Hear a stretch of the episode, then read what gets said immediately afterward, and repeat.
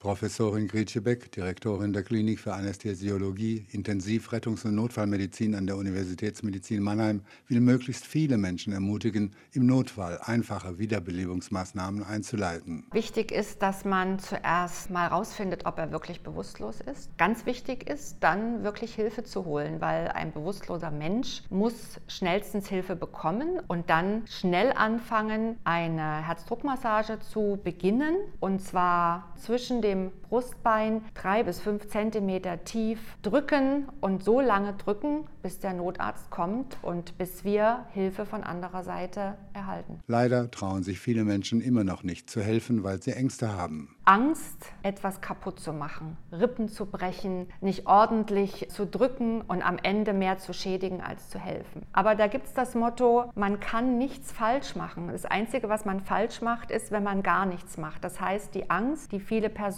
haben, ist wirklich unbegründet. Und das Dogma von der gleichzeitigen Mund-zu-Mund-Beatmung ist überholt. Angst vor Ansteckung muss man also auch nicht haben. Drücken alleine ist völlig ausreichend.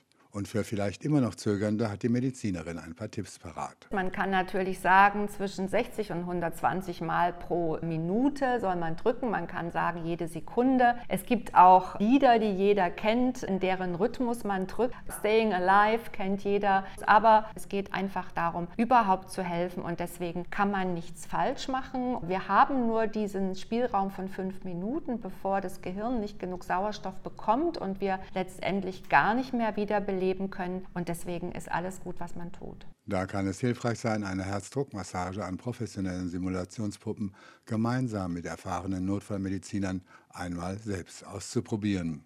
Mittwoch, 21. September von 15 bis 19 Uhr auf dem Mannheimer Paradeplatz. Joachim Kaiser, Universitätsmedizin Mannheim.